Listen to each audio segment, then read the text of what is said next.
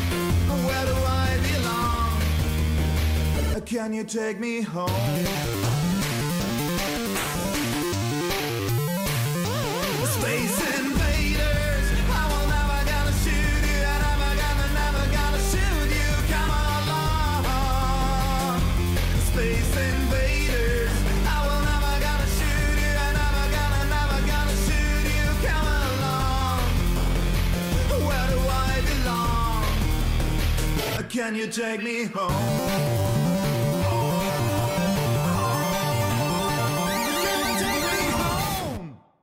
Ja, es ist Donnerstagabend und ihr seht mich nicht. Das ist ja auch lustig. Ja, meine Kamera ist super. Das ist ja ein Traum. Also ich hoffe, ihr hört mich wenigstens. Donnerstagabend 21.04 Uhr mit eurem Vorteil, das Svensson Webradio. Und jetzt muss ich mal schauen, wo ich bin. Das ist ja lustig.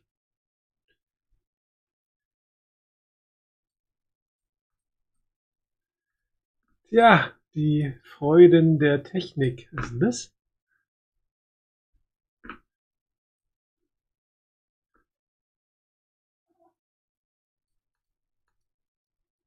Sehr seltsam. Das ist ja äußerst seltsam.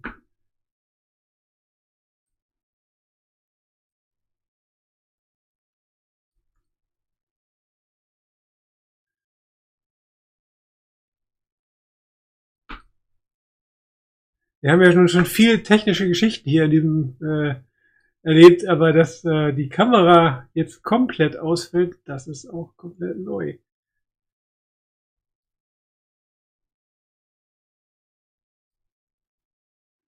Ich bin weg. Ich bin einfach mal weg. Und ich habe keine Ahnung warum.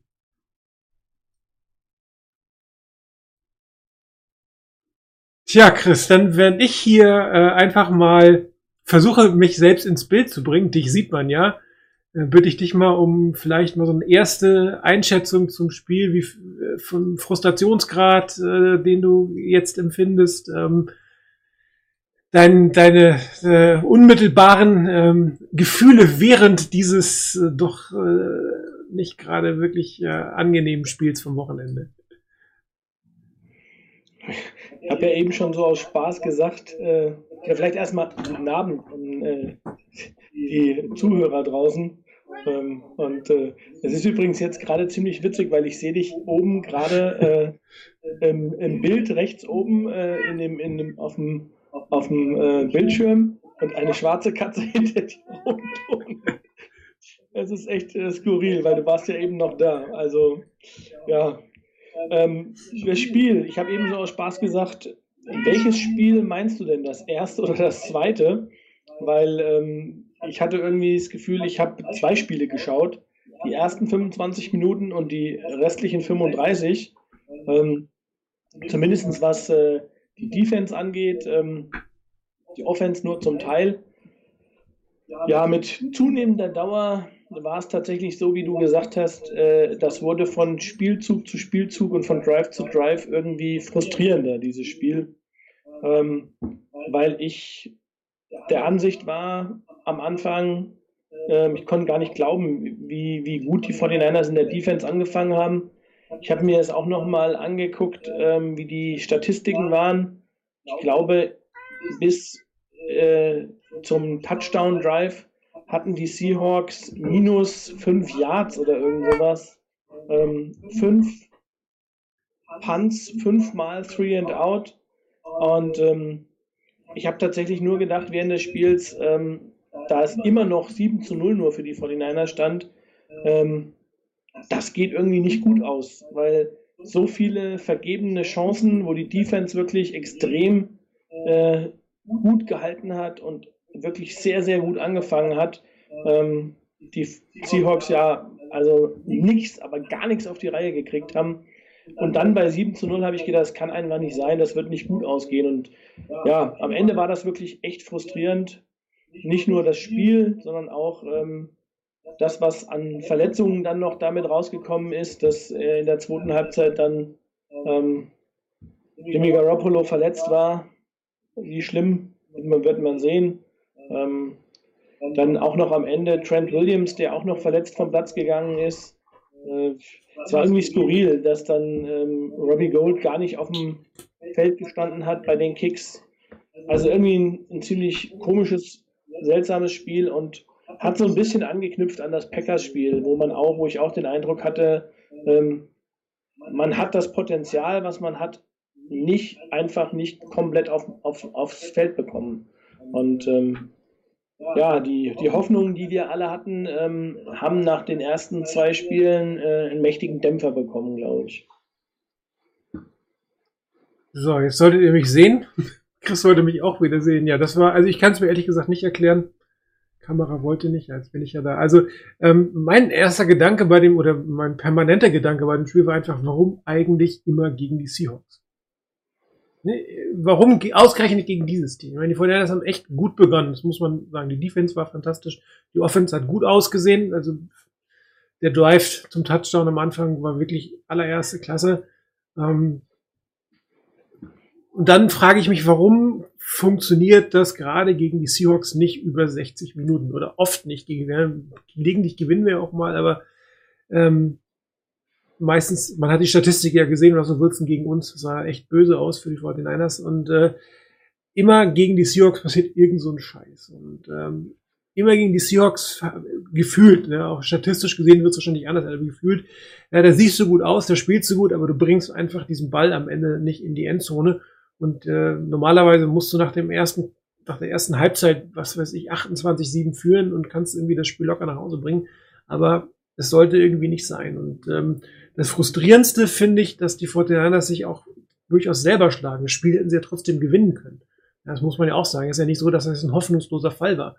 Und ähm, es gab unglaublich, ja, ich kennen, glaube ich, war nicht nur der Pechvogel, oder vielleicht nennen wir es das Pechvogel des Spiels, er war das auch beim Flieflicker, oder? Das war doch auch kennen, der den Pass äh, zurückgespielt hat.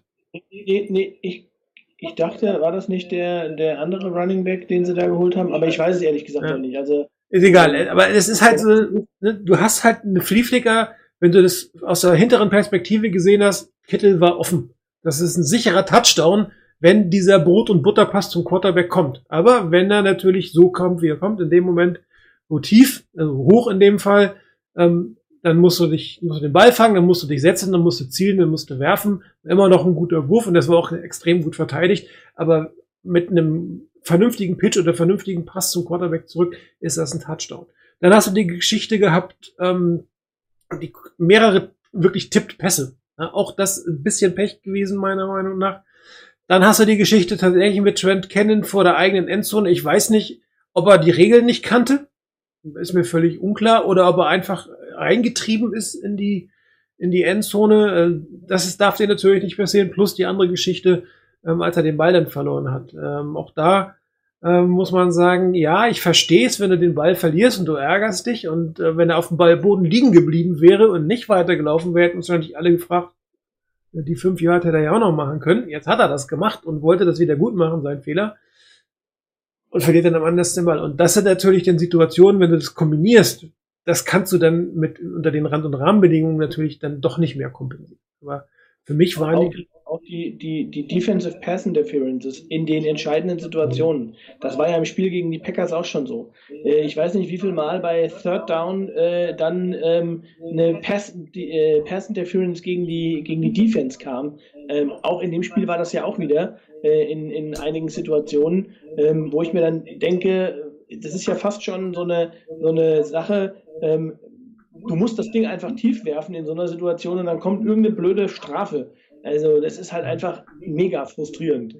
Ja, aber das ist, da sieht man ja, glaube ich, auch, wenn du irgendwie mit Cornerback 7, 8, 9 spielst.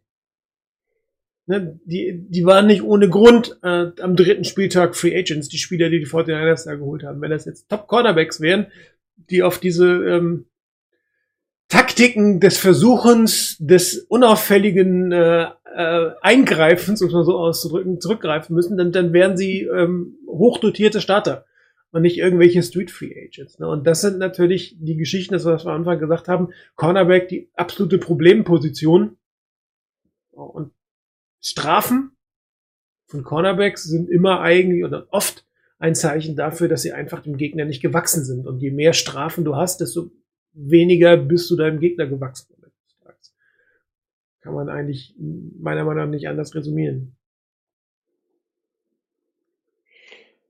Ja, wobei, wie gesagt, also ich, das, das war zumindest mein Eindruck, ähm, die, die ähm, Wide Receiver von den, von den Seahawks waren jetzt nicht äh, übermäßig dominant. Also ähm, die waren halt einfach in den richtigen Situationen waren sie da. Ähm, insgesamt, wenn ich mal an, da gab es andere Spiele, äh, wo die, ähm, wo uns DK Metcalf und, und Tyler Lockett, äh, ich weiß nicht, mit Statistiken äh, um die Ohren gehauen haben, äh, also mit Yards und mit, mit, mit Catches, äh, wo das eigentlich aus meiner Sicht viel, viel schlechter war. Das war ja gar nicht so. Also wenn ich mir auch nochmal die Gesamtstatistiken angucke, ich weiß nicht, ich glaube, die 49ers hatten über 200 Yards mehr ähm, an, äh, an Gesamtyards als die Seahawks. Also ähm, ich glaube, wie du eben schon gesagt hast, dieser Knickbrecher aus meiner Sicht war tatsächlich der Fehler von Cannon.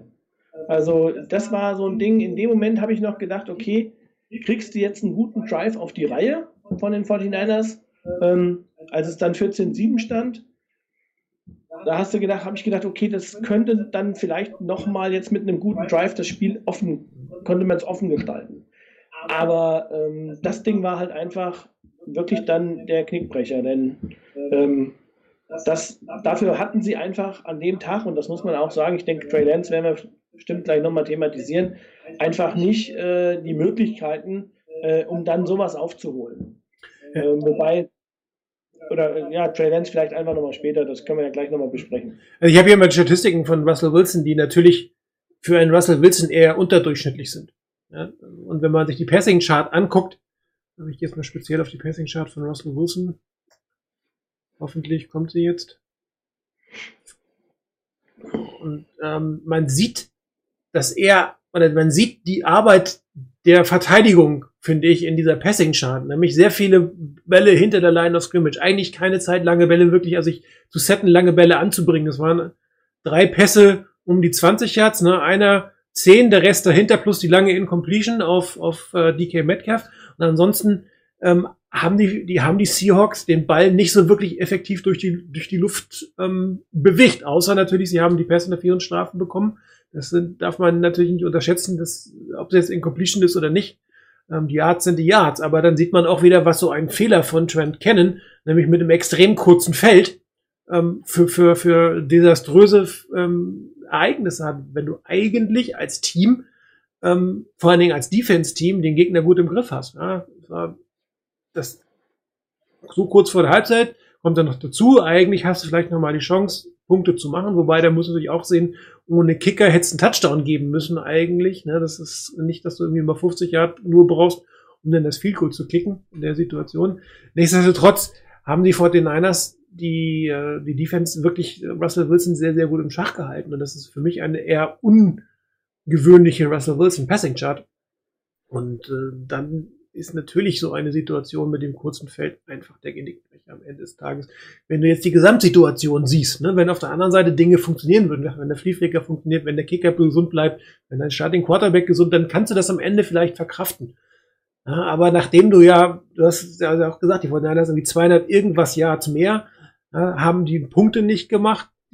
Das ist natürlich auch ein emotional ein schwieriges Thema. Und ähm, ich frage mich natürlich auch, wie denn die Verletzungssituation bei dem Team mental ankommt. Ich meine, die kriegen das hier auch mit. Jedes Spiel fällt ein wichtiger Spieler aus, jeder wird da rausgenommen, Trent Williams kommt da wieder rein, muss wieder raus, dein Starting Quarter geht wieder raus. Das geht natürlich auch ein Stück weit auf die Psyche um so. Und wenn du dann natürlich auch ähm, eigentlich ein echt gutes Spiel machst, keine Punkte machst, zurückliegst, obwohl du das bessere Team bist, meiner Meinung nach waren die 49ers über das gesamte Spiel das bessere Team. Sie haben nur einfach die Punkte nicht gemacht. Kann man natürlich diskutieren. Andere würden es ja anders sehen, aber ich meiner Meinung nach, in Summe, ne, jetzt. Also ich würde, ich weiß nicht, ähm, am Ende ist das immer so eine, so eine Geschichte. Am Ende gewinnt das bessere Team, weil es mehr Punkte gemacht hat, wie du gerade gesagt hast.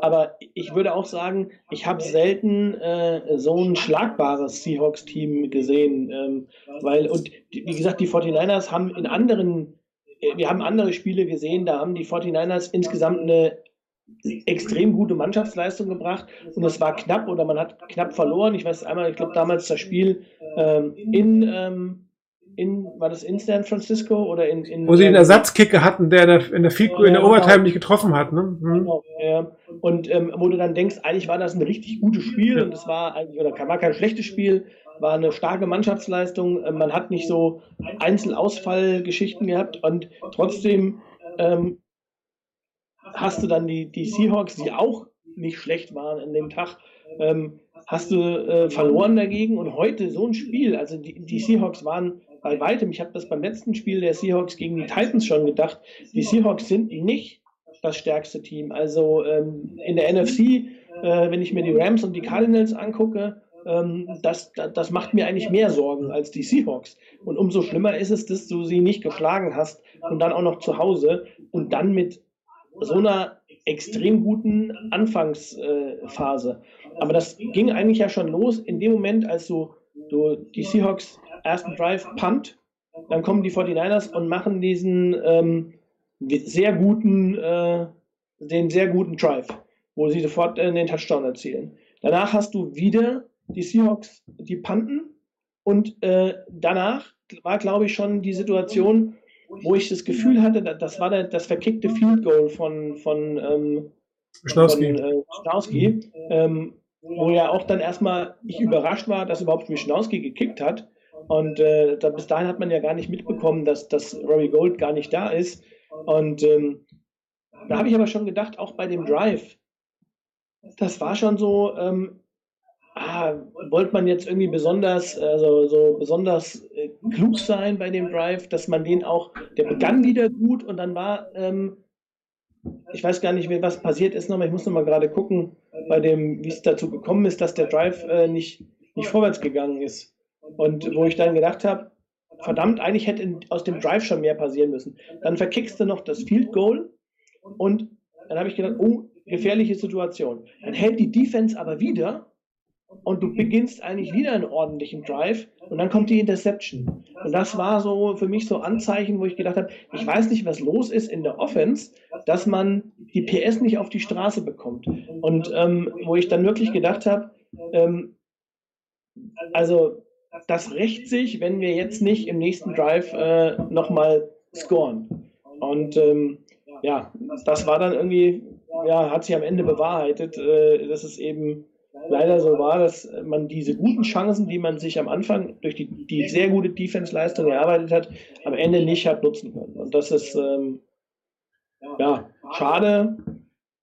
Wie gesagt, ich war mir auch manchmal nicht sicher, das Play-Calling, ähm, ob das äh, ob Shanahan einfach manchmal übertreibt mit so bestimmten Dingen, also gerade so mit, mit dem, dem Running Game beispielsweise, wo ich den Eindruck hatte, er versucht wahnsinnig viel, klar, das ist wahrscheinlich so, wahnsinnig viel durch die Mitte.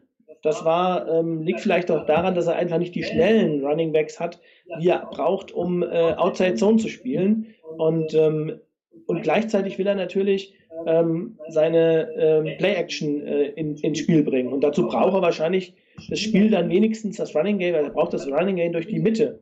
Und ähm, da hatte ich manchmal das Gefühl, er hat es in dem Spiel aus meiner Sicht ähm, ein bisschen übertrieben mit den Geschichten. Er hätte das vielleicht auch, ähm, ich weiß nicht, auch mal kennen, der ist ja schnell, ähm, versuchen mal ähm, mehr über, über Außen zu laufen oder das, was man auch gemacht hat ähm, im Spiel, äh, in den Spiel, Spielen vorher, wenn das Running Game ähm, nicht so gut funktioniert hat, äh, in den entscheidenden Situationen dann einfach auch mal zu sagen, okay, ich, ich mach mal schnelle Pässe nach außen, um das, ähm, um das ein bisschen, ähm, das, das Running Game durch die Mitte ein bisschen zu entlasten. Also, ja, das war so eine, so eine Situation, wo ich das Gefühl habe, es entwickelt sich einfach in die falsche Richtung. Auch Wobei er Shannon ja viel Kritik bekommen hat nach dem Packerspiel, dass er zu viel über die Edges gegangen ist. Das habe ich auch gelesen. Dass er dann irgendwie zu wenig sich zugetraut hatte, durch die Mitte zu spielen am Ende des Tages. Ähm, wie du es falsch machst, machst du es falsch, ne? muss man auch fairerweise sagen. Und ähm, was, was mich etwas irritiert, ist tatsächlich, ähm, dass Shanahan offensichtlich seinen jetzigen Running Backs nicht zutreibt, so ein klassisches Shanahan-Laufspiel zu spielen. Ja, ähm, es sieht halt irgendwie ein bisschen anders aus. Du sagtest, die Edges ist das eine, was so ein bisschen fehlt.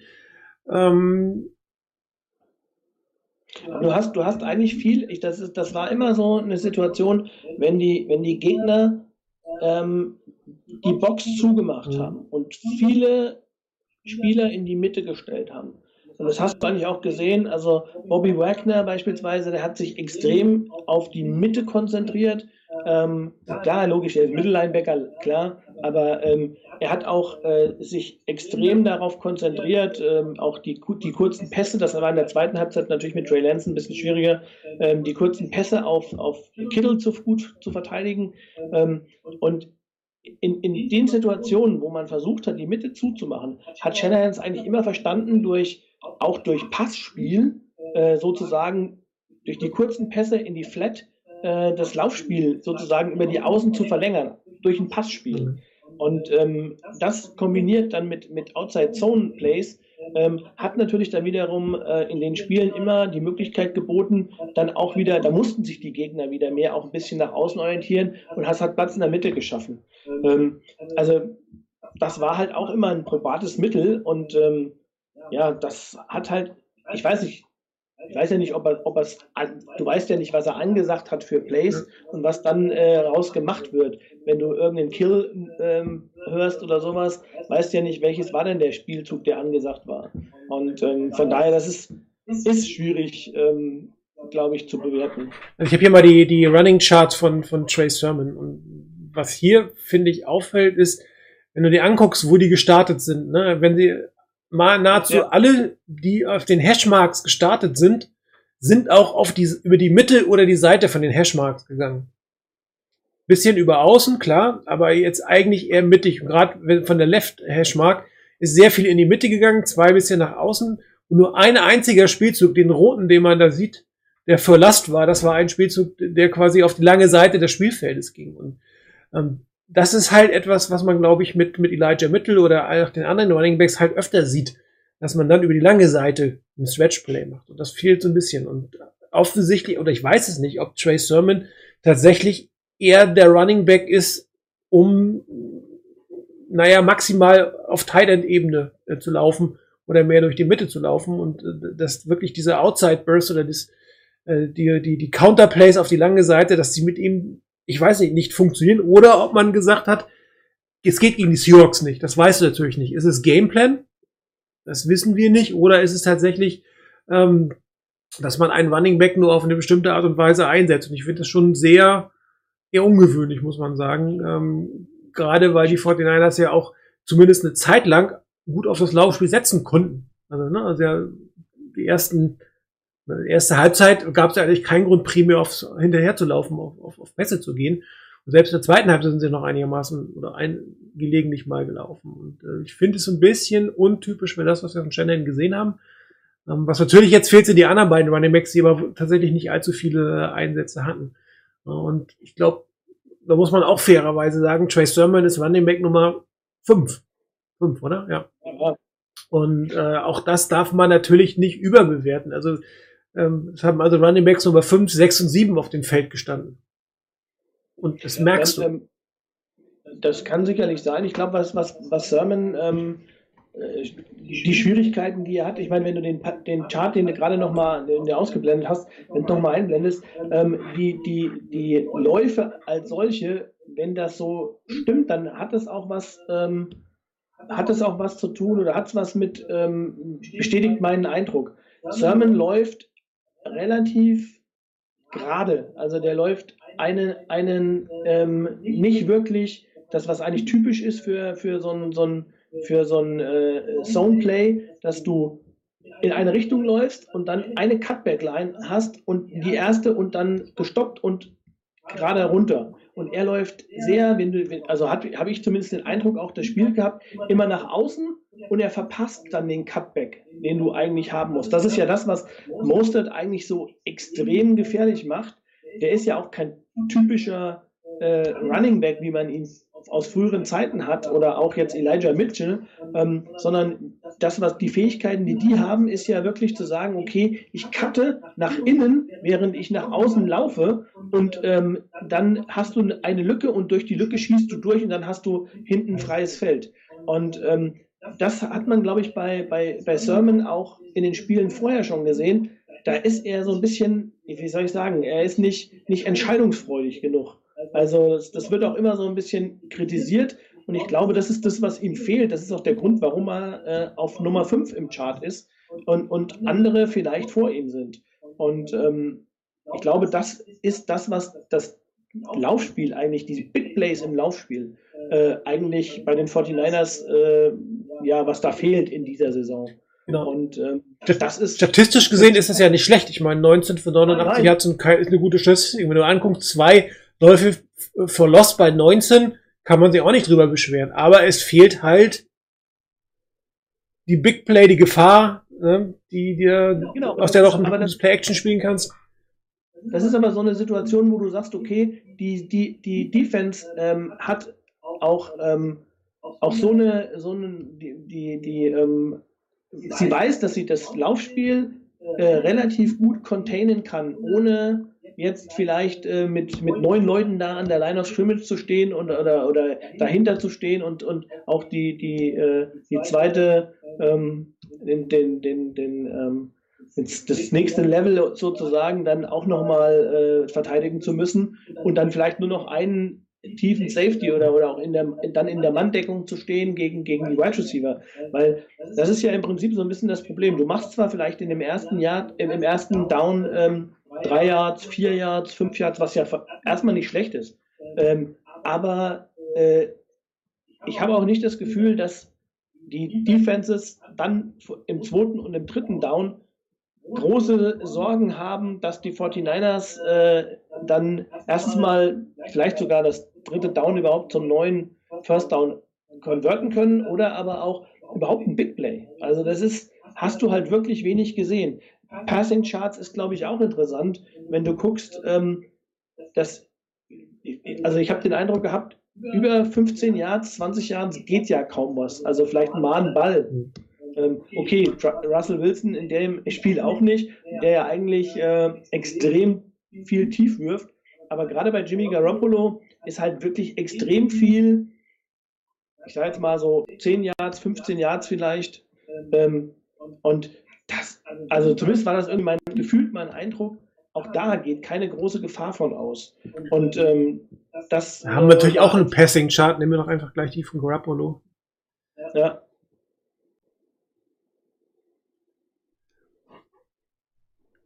Ja. So ganz verkehrt lag ich nicht. Nee, ähm, wobei er hat tatsächlich, ähm, ich sag mal, die Pässe werden länger. Wenn man Passing-Charts vorher gesehen hat, waren sie, glaube ich, im Summe ein bisschen kürzer. Die Pässe werden ein bisschen länger. Ist sicherlich auch der jetzt nicht ganz sattelfesten Verteidigung der, oder Passverteidigung der Seahawks zuzuschreiben. Ist ja doch eine eher der schlechteren äh, Defensive, äh, Defensive, überhaupt Defenses, was man ähm, am Anfang auch gesehen hat. Nachher haben sich gut drauf eingestellt, muss man ja fairerweise sagen. Ja, ähm, aber es fehlt tatsächlich irgendwie das Vertical Passing Game. Und deswegen hat man ja auch sicherlich Trey Lance geholt, um das irgendwann als Element zu haben. Ähm, der Pass auf George Kittle oben links, das ist der, der, der Flieflicker. Klar, den wirft er und fängt ihn oder fängt ihn nicht. Ne? Das ist, muss man ja auch fairerweise sagen. In dem Moment, ähm, den hat er nochmal probiert, aber das, der Play war, das Play war eigentlich tot mit dem schlechten ähm, Lateral. Und es war tatsächlich nicht Kennen, es war Patrick. Ich habe gerade nochmal nachgeschaut. Ähm, ansonsten, seine Lieblingsgegend ist die Mitte, Mitte rechts, interessanterweise gewesen. Mal. Ähm, die Interception, muss ich sagen, da war ich ein bisschen sauer auf George Kittle. Also ich persönlich fand es. Ähm, wenn man die Zeitlupe gesehen hat von hinten, also, ähm, hat man gesehen, dass Kittel auf den Ball gewartet hat und Dix ist zum Ball hingegangen. Das war der große Unterschied. Ich weiß nicht, ob, ob Kittel Dix nicht gesehen hat in irgendeiner Form. Das kannst du natürlich nicht sagen, aber Dix hat definitiv den Ball gespielt. Er ist in den Ball hineingegangen, während George Kittle gewartet hat, dass der Ball zu ihm kommt. Und in solch einer Situation verliert der Receiver. Immer. Ja, weil derjenige, der den Ball spielt, hat da einfach die bessere Situation. Ähm, meinst du, oder könnte es sein, dass, dass Kittel tatsächlich ähm, in Summe nicht ganz fit ist? Ich meine, er war ja auch da, hat, äh, war kurz draußen, ich weiß nicht, ob das vor oder nach der Deception, ich glaube, es war danach. Ähm, aber er hat er halt ausgesetzt, er ist irgendwie nicht der, der er sonst war, oder? Letzten Jahre. Spielt ein bisschen mit angezogener Handbremse, habe ich so den Eindruck. Ja, also es fehlt, äh, habe ich auch gedacht, es fehlt so ein bisschen die Explosiv Explosivität. Ähm, das war ja auch, muss ich wieder aufpassen, dass ich es nicht irgendwie falsch einordne.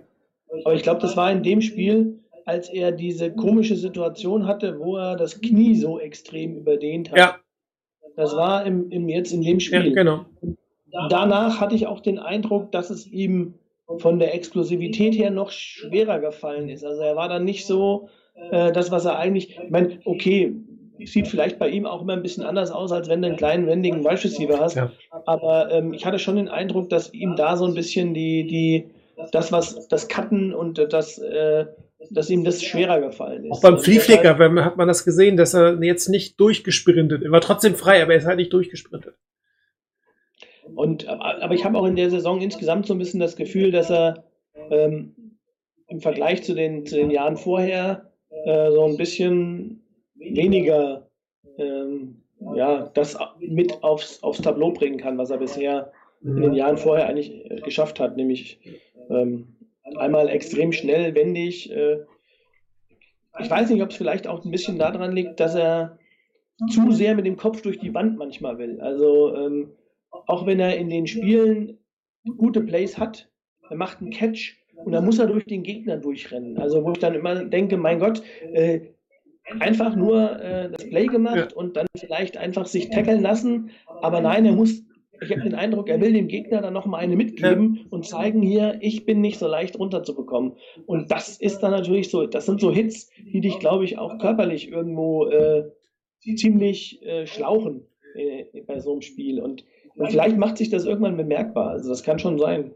Also ich wollte eigentlich darauf hinaus, dass, dass ähm, ich die Interception nur einen Teil an Garoppolo gebe, sozusagen. Ähm, die Route war frei eigentlich. Klar, der Ball, wie es bei Garoppolo üblich, hängt immer so ein bisschen, ist ein bisschen lang unterwegs, aber da hätte man auch mehr um den Ball kämpfen können. Und ich hoffe ehrlich gesagt, dass das eher ein ähm, ein körperliches als ein mentales Problem bei Kittel Also nicht, äh, irgendjemand hat ja schon geschrieben, naja, jetzt hat er seinen fetten Vertrag, jetzt muss er nicht mehr, das glaube ich nicht. Das nehme ich auch nicht an. Nee, das glaube ich auch nicht. Ich glaube tatsächlich, dass, dass das irgendwie eher ein eine körperliche Problem ist, das hoffentlich bald gelöst wird in irgendeiner Form. Mal gucken. Aber heute trainiert er, gestern hat er nicht mittrainiert. Ähm, kann natürlich sein, auch bei Kittel, dass sie eben die, die, die Wochen erstmal freigeben, das Training und ihn nur zum Spiel aufstellen. Ja, also ich, ich, ich weiß nicht, ob, ähm, weil du eben nochmal gesagt hast, ähm, dass äh, du die, die, die Interception nicht, nicht ähm, Garoppolo anlastest. Ähm, nicht alleine. Weiß, nee, nee, nicht allein, ja, ja. Ich, ich weiß auch nicht, ob ich, ähm, ob das vielleicht auch ein, ein bisschen vielleicht auch Shanahan mal, äh, ähm, ich will nicht sagen anzulasten ist, weil ich hatte auch da das Gefühl, ähm, da hat er es auch übertrieben mit den Pässen über die Mitte. Ja. Also Shanahan wirft sehr, also gerade mit Garoppolo hat er sehr, sehr viele Pässe über die Mitte. Und ja, aber ich glaube, das hängt an Garoppolo. Also es hängt mit, mit seiner Wurffähigkeiten zusammen, weil diese, diese, diese Outpässe, also, also diese hängenden Outpässe, boah, und man muss ja auch sagen, viele Sachen durch die Mitte, gerade die Slants, äh, viele andere Sachen funktionieren bei ihm ja sehr gut, die hat er gut drauf. Klar, aber die Verteidigung weiß es und Bobby Wagner hat nur darauf spekuliert auf die Dinge in der Mitte und Quandel Dix logischerweise auch in dem Moment. Ja. Weil ich hatte den Eindruck, ähm, also das waren, ich weiß auch nicht, mir müsste ich wirklich jetzt nochmal angucken, die Plays vorher, äh, ob da auch so, da war, hatte ich den Eindruck, waren einiges immer mal wieder durch die, oder was heißt mal wieder, häufiger durch die Mitte und der, der Passing Chart hat es ja auch gesagt, also Mitte mit, mit ein bisschen leichten Drall nach rechts vielleicht. Und, ähm, und da, da bist du dann gerade als Safety vielleicht auch, dass du mal spekulierst, insbesondere weil die Pässe ja bisher ohnehin nicht besonders ähm, gefährlich waren. Also wie gesagt, da war ja kaum was über 10 Yards, drei Pässe über, über 10 Yards. Also ähm, im Zweifel äh, riskierst du dann vielleicht mal Big Play, was heißt äh, 25 Yards oder irgend sowas. Und ähm, das Risiko gehst, gehst du dann vielleicht auch eher ein. Und ähm, das ist so ein Punkt, wo ich sage, da muss Shanahan meiner Meinung nach, wenn, wenn, wenn Garoppolo sein, sein äh, Nummer 1 Quarterback ist, dann muss er ihm, glaube ich, auch mal mehr zutrauen. Ähm, das hatte ich, das gleiche Problem hatte ich am Anfang, als Trey Lance gespielt hat. Die ersten Drives. Ich meine, das waren, da hat er ihm dreimal den Ball gegeben und hat ihn laufen lassen selber oder hat ihm, hat ihn äh, äh, einen Ball übergeben lassen. Wo ich dann denke, ey, so gewinnen wir das Spiel nicht. Also, und das beim Stand von 21-7. Äh, das war aus meiner Sicht äh, schon irgendwie skurril. Wo, wobei man hat ja hinterher gesehen, Lenz hatte Nerven, ne? Also, ja, die hat er ja. definitiv gehabt, als er dann den Drive danach die beiden Pässe, also der, der Stink auf Kittel war wirklich unter allerster Kanone das Ding zu werfen. Und den Slant hinterher, das Brot- und Butterplay, hat er dann auch weggeschossen. Und da hat man gesehen, das ist, das sind Nerven. Also, was hat man gesehen? Also meiner Meinung nach sind es die Nerven gewesen. Das hat jetzt nichts mit dem Quarterback-Play zu tun, sondern der hat tatsächlich ein bisschen das Zittern bekommen. Was ja auch, ehrlich gesagt, jetzt nicht ungewöhnlich ist in dem Moment. Ich meine, der Druck war plötzlich da. Er spielte irgendwie nicht mit irgendwelchen Dingen wie, wie, wie im ersten Spiel, wo das Play für ihn äh, gezimmert wurde, ja, um da einen Touchdown zu machen. Er, er musste aufholen, die vor den Niners lagen zurück. Er musste irgendwas tun. Also er stand tatsächlich unter Druck in, in dem Moment. Der große Erwartungshaltung. Der Gameplan war für Garoppolo. So, und dann fingen die Nerven an. Und wahrscheinlich war ähm, da auch die Überlegung, dass man ihm ja zumindest mal die Nerven ein bisschen beruhigen. Wahrscheinlich wird auch Shannon gemerkt haben, dass er Nerven hatte. Und dann kamen mal diese beiden Plays, wo ich dachte, oh, ah, ne, selbst, selbst als Rookie musst du die machen. Ja? Und, ähm, aber er hatte hinterher sich, sich, sich gesettelt. Aber ich lasse uns Lenz hinterher machen wir mal Galopp mal kurz zu Ende. Ähm, die Frage ist auch, ob Shanahan wusste, dass äh, er verletzt war ist das klar gewesen, dass er, dass er behindert ist in, in, in seiner Wurfbewegung. Und ähm, sie ist ja der Plantfoot, also der vordere Fuß, in den du dich quasi rein drückst beim Werfen, den hat's erwischt. Und das ist natürlich für einen Quarterback ähnlich wie ein Kicker. Ne? Das, wenn, wenn, wenn Robbie Gold äh, auf der linken Seite das Problem gehabt hätte, hätte er im Zweifel kicken können. Rechts ging es nicht. Da hast du den, muss er den Druck machen. Für einen Quarterback ist das irgendwie das linke Bein in dem Moment, wo er den Druck machen muss. Und dann bist du natürlich auch, was die Härte der Pässe und die Tiefe der Pässe angeht, durchaus eingeschränkt. Ja, das ist natürlich die Frage, wusste Shanahan das? Musste er darauf reagieren? Oder wusste er es nicht? Und äh, es war das klassische Garoppolo Playcalling, was, was man für ihn gemacht hat. Das wissen wir natürlich nicht. Ich, ich habe ich, hab auch nicht, ähm, ich habe jetzt nicht viel lesen können diese Woche, aber ich habe auch nicht gelesen, ähm, ob irgendwo mal stand, äh, bei welchem Play er sich verletzt hatte oder, oder ob.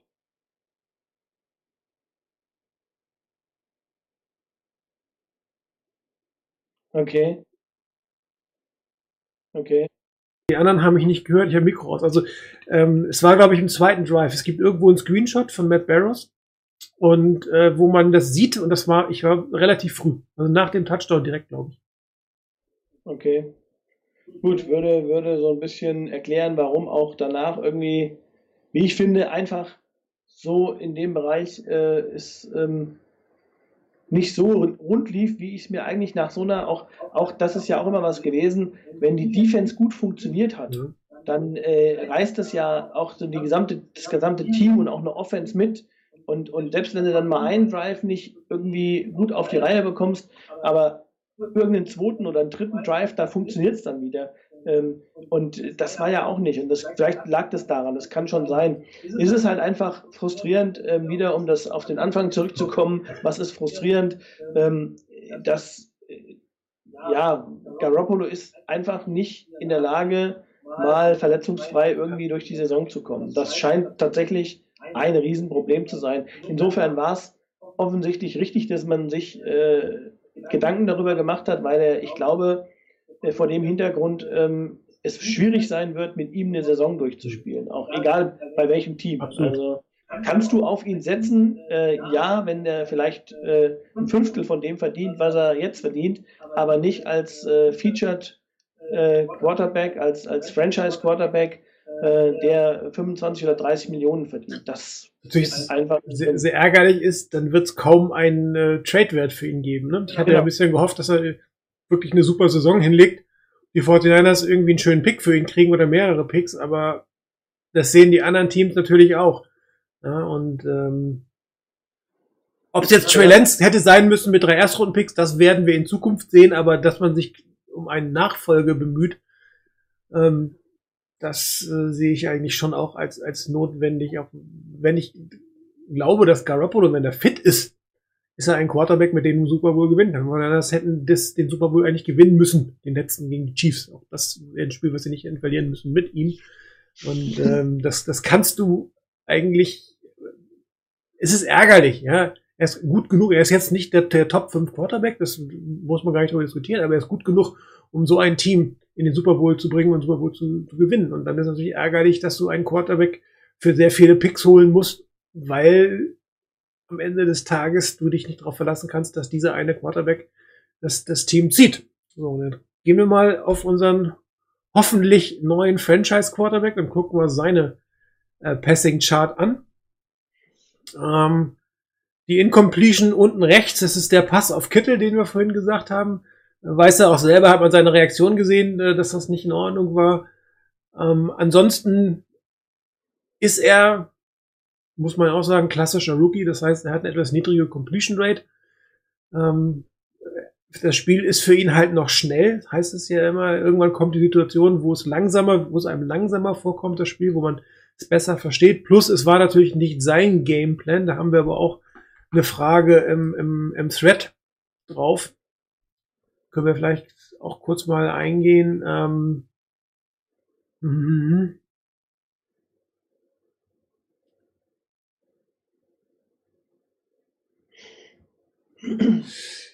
Also das ähm, Game Planning ist natürlich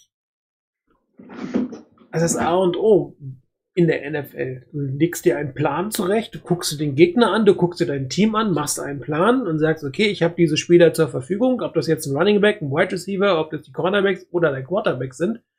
Und da gibt es einen Plan und ähm, auf Niners Nation ist gerade ein schöner Bericht gewesen. Wieder installiert wird. Ne? Am Mittwoch kommt er aufs Team, da werden die, die Standards gespielt. Am Donnerstag machst du dann ähm, Two-Minute-Offense, ähm, Red Zone, Goal-Line, keine Ahnung, was du sonst so hast. Und am Freitag wird das Ganze wiederholt. Und das ist maßgeschneidert auf den Gegner und die Spieler, die du hast. Und natürlich sind sie maßgeschneidert auf deinen Starting Quarterback. Und wenn ein Starting Quarterback bestimmte Sachen kann oder auch nicht kann, dann sieht der Gameplan natürlich anders aus als für den Backup Quarterback, der andere Sachen kann oder nicht kann. Und wenn dann ein, ein ähm, Backup reinkommt, spielt er im Prinzip so ein paar Standards, Brut- und Brutterspielzüge, Standards, Dinge, die er im Training kann, aber da ist nichts high sophisticated drin. Da werden irgendwelche Sachen drin sein, die ihm liegen, also wo man weiß, das liegt ihm. Und dann musst du natürlich als Rookie in deiner ersten wirklich größeren Einsatzzeit deine Nerven in den Griff bekriegen. Und dann hast du natürlich, das hat man auch bei den Seahawks gesehen, was haben sie gemacht? Druck, Druck, Druck. Das klassische Element, was du gegen einen Rookie-Quarterback spielst. Immer drauf, immer drauf, immer drauf, immer drauf. Gib ihm keine Zeit. Wenn er Zeit hat, dann findet er einen Receiver. Jeder gute Quarterback findet einen Receiver dann. Und wenn du keine Zeit hast, gerade als Rookie, dann hast du halt eine eher begrenzte Completion Rate. Und das sieht man in der Passing Chart. Du hast auch gesehen, dass, ähm, dass die, die Seahawks ähm, in der Defense sehr äh, häufig, ähm, also die haben, glaube ich, einfach versucht auszunutzen, dass Trey Lance ein Rookie ist und Schwierigkeiten hatten, das hast du auch gesehen, die Defense zu lesen. Und ähm, dass äh, quasi relativ häufig ähm, die, die Seahawks mit einer Formation äh, rausgegangen sind und, ähm, und ähm, also beispielsweise mit einem Single High Safety, es sah so aus, als spielen sie ähm, Single High. Und äh, am Ende waren es äh, zwei tiefe Safeties, die dann hinten nach hinten äh, rotiert sind.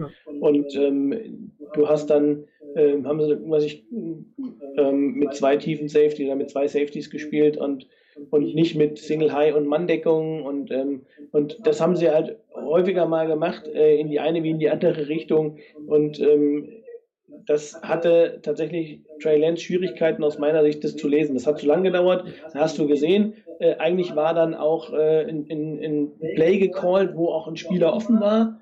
Aber in dem Moment ähm, war schon äh, das zu spät. Er hatte den Zeitpunkt, wo er passen konnte, verpasst. Und äh, ist dann, klar, hat dann auch teilweise noch Plays gemacht. Das ist dann der Unterschied zu Jimmy Garoppolo, dass der dann wahrscheinlich gesackt worden wäre. Und Lance macht vielleicht noch mal ein paar Yards. Aber das eigentliche Play hat er halt nicht gemacht. Und ähm, ich bin auch dabei, ich fand so ein bisschen, wobei das war ja so ein bisschen die Diskussionen teilweise, die man gehört hat, ähm, war es jetzt äh, der etwas konservativeren Defense geschuldet, dass Lance so mit, zunehmendem, mit zunehmender Spieldauer den Eindruck vermittelt hat, dass er etwas ruhiger wird und äh, versucht, hier und da auch ein gutes Play zu machen und auch dann gemacht hat. Und ähm, das aber, ähm, oder war es halt tatsächlich einfach ähm, Lenz selber, der dann äh, gesagt hat, okay, es, es, es ähm, funktioniert dann ja auch. Also am Anfang fand ich ihn, wie du eben schon gesagt hast, extrem nervös. Äh, da hat halt auch nichts geknappt. Auch Mech Mechanik und, und, und, und, und Beinarbeit war, sah irgendwie ziemlich skurril aus. Und Selbst bei dem Touchdown-Pass auf, auf Samuel mit der Broken Ja, ja. Coverage, also der, der Pass war echt grottig, der ging, kam deswegen an, weil, weil Samuel einfach, keiner da war. genau, war, Also der war keine Sau da. Der, der, der wäre nicht angekommen, wenn der, wenn, wenn der, der Cornerback irgendwie nur, äh, ich sag mal, sieben Meter weggestanden Ja. hätte, dann wäre der Ball wahrscheinlich noch äh, nicht angekommen, beziehungsweise auf jeden Fall nicht zum Touchdown. Ja, definitiv. Also hat er Glück gehabt mit dem Broken, aber er hat es gesehen, das muss man ja auch sagen. Er hat die Broken Coverage gesehen, er hat ihn, er hat ihn getroffen. Das muss er auch erstmal machen, ähm, aber es war natürlich kein schöner Pass am Ende. Sieht zwar hier auf der Passing Chart immer sehr, sehr schön aus, ne, schöner langer Pass. Der Pass war aber echt kacke. Ähm, aber das ist, Ich muss sagen, das, das einzig Positive war, ähm, das einzig Positive war, dass er ihn gesehen hat. Ja. Ähm, ich habe ich hab im Internet so einen Vergleich gesehen, äh, das war vor ein paar Jahren mit Colin Kaepernick, da haben sie gegen die Rams gespielt und äh, da standen die an der Endzone, äh, standen die 49ers an der Endzone, also aus der eigenen Endzone raus und ähm, da waren links und rechts zwei Receiver, ich weiß nicht, ob das damals Crabtree war oder der, die waren total blank. Also die, die, die Rams haben gar keinen Cornerback dahingestellt, sondern die haben nur die Mitte, also den, das Laufspiel zugemacht. Und das war ein Laufspiel ge gecallt, und äh, Kaepernick hat den Ball an den Running Back übergeben, der macht dann zwei Yards aus der Endzone raus.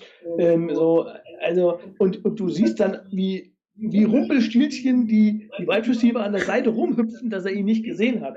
Also das war schon, äh, fand ich so als Vergleich, ähm, Ja. war ein bisschen witzig, dass, äh, dass man das dann ausgegraben hat. Es gibt ja immer so ein paar Fans, die sich an solche Plays erinnern. Aber ähm, ja, das war aber wirklich das einzig Gute an dem, an dem Wurf, dass er ihn gesehen hat.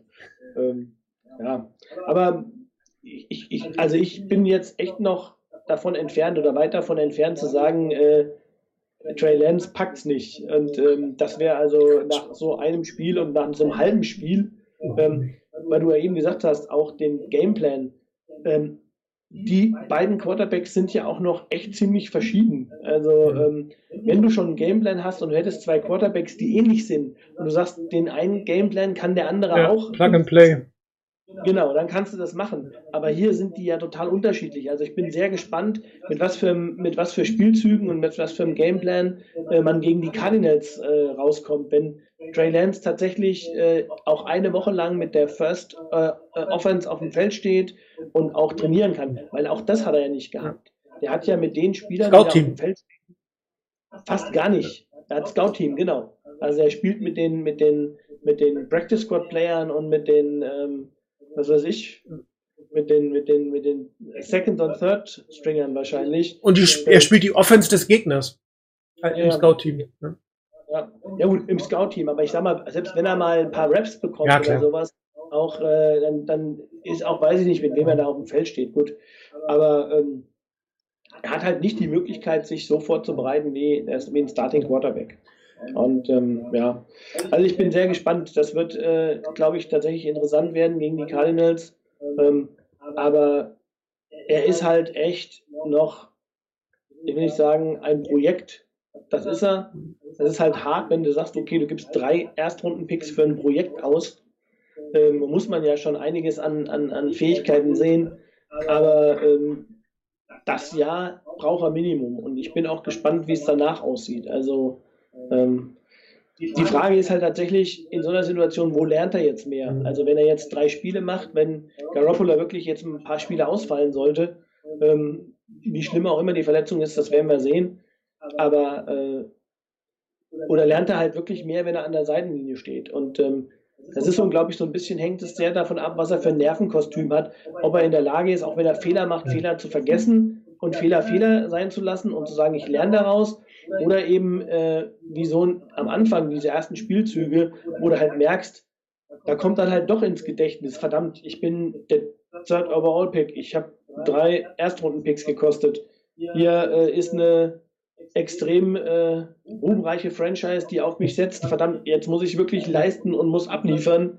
Ich glaube, dass, äh, also wenn ich 20 Jahre alt gewesen wäre, äh, hätte das machen wollen, dann äh, man musste schon wirklich echt äh, viel aushalten können. Und äh, man muss ja auch sagen, ähm, wie sieht's denn aus ansonsten mit den anderen Erstrunden-Quarterbacks? Ich meine, Trevor Lawrence und Zach Wilson sind als Starter in die Saison, na gut, Trevor Lawrence offiziell nicht, aber irgendwie dann inoffiziell dann wahrscheinlich schon und hat die entsprechende Vorbereitung im, im Camp bekommen. Und ähm, eigentlich sind, ist zumindest Lawrence zum heutigen Stand, in Zukunft wird man sehen, der bessere Quarterback, wahrscheinlich auch Zach Wilson. Und die spielen wirklich nicht gut. Gut, die haben auch keine guten Teams, um nur auf fairweise. Die Jets und die, die Jaguars sind jetzt keine wirklich guten Teams und äh, ähm, ob sich die, die, die Jaguars wirklich einen Gefallen mit der Balke-Meyer-Kombination, das wird sich auch noch irgendwie zeigen. Aber ähm, Zach Wilson, hier die, vor zwei Wochen, vier Interceptions, da, das musst du mit einem Rookie, da musst du einfach mit rechnen, dass das mal passiert. Ja, das, die, haben solche Spiele, darum sind sie ja nur mal Rookies. Und ähm, du kannst von einem Trey Lance keine Wunder erwarten. Und du kannst ja nicht sagen, ja, wir haben jetzt ausgegeben und jetzt muss er rein und jetzt muss er spielen, ja, aber er muss keinen Erfolg haben. Vielleicht kann er spielen, vielleicht muss er spielen, aber dann muss ich auch die Konsequenzen tragen, dass doch ein Rookie-Quarterback spielt und dass jeder weiß, dass das ein Rookie-Quarterback ist, der Growing Pains haben wird. Der eine hat sie mehr, der andere hat sie weniger, aber er wird sie haben. Und es hat schon seinen Grund, warum kein Quarterback bisher in, also kein Rookie-Quarterback bisher im Super Bowl gestanden hat. Nicht ein einziger. Das Beste war, glaube ich, mal ein Championship-Game, was, äh, was ein Rookie-Quarterback geschafft hat. Meine, Ich habe gerade mal geguckt, Mac Jones hat, äh, hat äh, ja, eine, eine relativ gute Completion Rate mit 70 Prozent ähm, in vier Spielen, hat 1000 Yards, ähm, hat also 253 Yards pro Spiel im Schnitt geworfen, vier Touchdowns, vier Interceptions, guter, Ähm, guter Durchschnitt. durchschnittlicher, genau, also für, für den, äh, für den, ähm, für das, was man von ihm erwartet hat, äh, scheint sich das zu bewahrheiten. Er ist einer, der schneller in das, äh, in so eine, ähm, in so eine NFL-Offense findet, scheinbar ähm, aufgrund seiner ähm, vorherigen Spielen im, im, im, im College als die anderen. Ähm, Zach Wilson hat äh, Completion Percentage 56,8, also ähm, 925 Yards, 231 Yards pro Spiel, vier Touchdowns, acht Interceptions. 16 Sacks hat er gefangen. Druck, Druck, Druck. Genau, da kannst du auch wieder drüber legen, liegt es daran, dass er ein Rookie ist und den Ball zu lange hält oder, ähm, oder ist die Offensive Line einfach schlecht? Ähm, und interessanterweise Trevor Lawrence, 57% Completion Rate, 873 Yards, ähm, 218,3 Yards pro Spiel, 5 Touchdowns, äh, 7 Interceptions, äh, hat 6 Sacks, sechs, äh, Sacks gefangen. Und ähm, nochmal, was hat er? Mac Jones hat 10 Sacks. Also von daher, ähm, du siehst, interessanterweise, der absolute Safe-Pick Trevor Lawrence ist, hat die schlechtesten, äh, äh, zumindest mal Statistiken. Ähm, also ich glaube, keiner hat jetzt wirklich irgendwie überragend gespielt, äh, was das angeht. Also ähm, ja, das ist schon, äh, ist schon, okay, Davis Mills lasse ich jetzt nochmal außen vor, weil der hat ja nur, Ja, aber Justin Fields kannst du noch mal gucken. ah, ja, Justin Fields noch, ja, Justin Fields hat, ähm, es ist jetzt, glaube ich, ein bisschen schwieriger, weil er tatsächlich ja weniger ähm, Spiele gestartet hat. Aber er hat in denen jetzt, glaube ich, im letzten Spieljahr gestartet, also hat hier 48,1% äh, Completion Rate, 347 Yards, 86,8 Yards pro Spiel. Ähm, also hat vier Spiele gespielt, steht hier. Ja, aber nicht durch, durchgespielt, ne? Aber nicht durchgespielt, genau.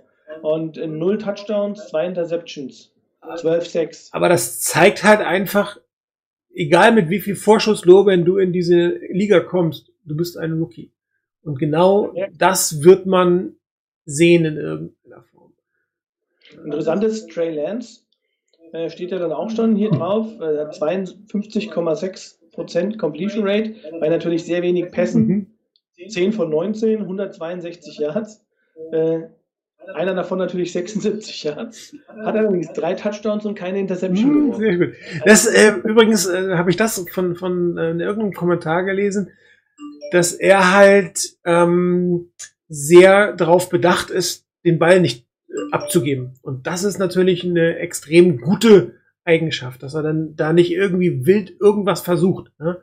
Lieber laufen oder eine Incompletion, vielleicht sogar einen Sack nehmen, aber den Ball nicht abgeben. Ja? Und äh, das ist etwas, was ähm, man können muss. Ja, Ein Sack hat er kassiert. Ähm, äh, Im Vergleich zu den anderen. Und äh, was auch interessant ist, ich meine, klar, du könntest natürlich jetzt böse sagen, äh, bei den Bällen, die schlecht geworfen sind, da hat er so hart geworfen, da hätte wahrscheinlich auch ein Cornerback die Hand verloren, wenn er die dran gekriegt hätte. Ähm, äh, aber ähm, ja, ich, ich weiß, was du meinst. Ich, äh, Gerade bei, bei, ähm, bei Zach Wilson war das tatsächlich so, da waren so ein paar Bälle dabei, der hatte halt das, was im College vielleicht noch funktioniert hat, eigentlich war das Play tot, er ist irgendwie gelaufen und hat dann versucht, noch das Ding nach vorne zu ballern. Im College funktioniert halt, weil du vielleicht äh, langsamere Defenses Ja. hast und ähm, auch nicht so, äh, so, so gute äh, Verteidigung, gerade gegen die, die gegen die er gespielt hat. Äh, ich erinnere unsere äh, Sendung vor dem, vor dem Draft, äh, wo es hieß, ähm, dass Zach Wilson äh, noch nie eine NFL-Defense oder war das, wo das mit den Enten oder irgendwas war? Äh, das ist die beste Defense, die er je gesehen Da war hat. doch dieses auf der Combine, wo er mit diesem Besen irgendwie, Ja, ne? das, Äh. äh, stimmt. Und ähm, da zeigt sich schon, dass da irgendwas dran ist, äh, dass eben Rookies, die aus dem College kommen und so eine Offense spielen und auch gegen so Defenses spielen, echt wirklich Schwierigkeiten haben. Ähm, und ich meine, okay, klar, es gibt immer so Ausnahmen, da wird jeder sagen, ja, Patrick Mahomes, der hatte auch in so einer äh, Highschool Offense gespielt und auch gegen entsprechend die Defenses. Aber ich, ja. Aber Patrick Mahomes hat ein Jahr auf der Bank verbracht, konsequent. Genau, genau, das stimmt. Ja. Ja, und ähm, ich persönlich, jetzt mal unabhängig von, von Garoppolo und den 49ers oder sonst irgendwas, ich persönlich bin ein Fan davon, dass du einen jungen Spieler entwickelst, indem er lernt von einem Veteran. Ja, und nicht direkt ins Feuer werfen. In der heutigen NFL ist das halt üblich. Ne? Du wirst hoch gedraftet, du wirst ins Feuer geworfen, du musst performen. Und wenn nicht, dann hole ich halt den nächsten. Oder ne, du wirst getradet, dann kommt sonst irgendjemand. Und Aaron Rodgers hat drei Jahre auf der Bank verbracht. Hat es ihm irgendwie geschadet? Nein. Im, eher im Gegenteil. Du wirst halt nie wissen, wie es gewesen wäre, wenn er nach dem ersten Jahr oder ähm, auch, auch gespielt hätte. Ja. Oder wenn die 49ers ihn gedraftet hätten. Ja, ja, genau. Also wenn die 49ers Rogers gedraftet hätten und nicht Smith und, ähm, und du hättest ihn in, in, sofort ins, ins kalte Wasser geworfen. Ich weiß noch, was haben sich die Leute echauffiert oder, oder, oder auch so ein bisschen lustig gemacht äh, über, die, ähm, über die Wurfbewegung. Weil er hat ja den Ball irgendwie sehr, sehr weit oben irgendwie Ja. immer gehalten und hat äh, ähm, so diese Tedford-Geschichte, Ja. wo er den Ball irgendwie hier oben neben dem Kopf gehalten hat, die ganze Zeit, sah irgendwie so aus. Ähm, sehr skurril. Und ähm, das hat er sich ja auch irgendwann abtrainiert. Mhm. Also, äh, beziehungsweise hat das ja nicht mehr gemacht. Ähm, er hatte allerdings die Zeit. Und das ist auch interessant. Ich habe ähm, was zu, zu Lance auch ähm, gesehen im, im Video, wo auch nochmal seine Beinarbeit thematisiert worden ist und wo gesagt worden ist, ähm, ja, er hat doch eigentlich die ganze, das ganz, angeblich den ganzen Sommer über mit, mit Quarterback-Coaches trainiert und an seiner Beinarbeit gearbeitet und dann hat er, glaube ich, auch einer, der dann darauf geantwortet hat, gesagt, ja, klar, äh, hat er das gemacht. Aber wenn du jetzt äh, trainierst und das ähm, sozusagen auch äh, in, in einer geschützten Umgebung das übst, was du da machst, die Beinarbeit, dann braucht das halt eine Zeit, bis sich, ich sag mal, Gehirn und, und Muskulatur in auch also so, ein, so eine Art Gedächtnis bilden, dass du das auch, ich sag mal, automatisch abrufen kannst, dass du das, dass das in in Automatismus übergeht. Und wenn du zu, früh das noch nicht ausreichend geübt hast, dass, also ich sag mal, das Gedächtnis dafür noch nicht ausgebildet ist, also nicht das Gedächtnis im Sinne von Gehirn, sondern einfach Automatismen, die du in der Bewegung hast, ähm, dann äh, ist halt die Gefahr, dass du wieder zurückfällst in das, was du eigentlich vorher dauernd gemacht hast, was du über Jahre in Anführungsstrichen falsch gemacht hast und beziehungsweise wo du dich nicht auf, auf so eine besondere Art drauf einstellen musstest, weil du es einfach, ich sag mal, gerade in der Highschool oder auch in dem College eben nicht musstest, weil du damit deiner Athletik und mit dem, was du an Wurfkraft vielleicht hast, durchgekommen bist. Und das umzustellen braucht halt eine Zeit.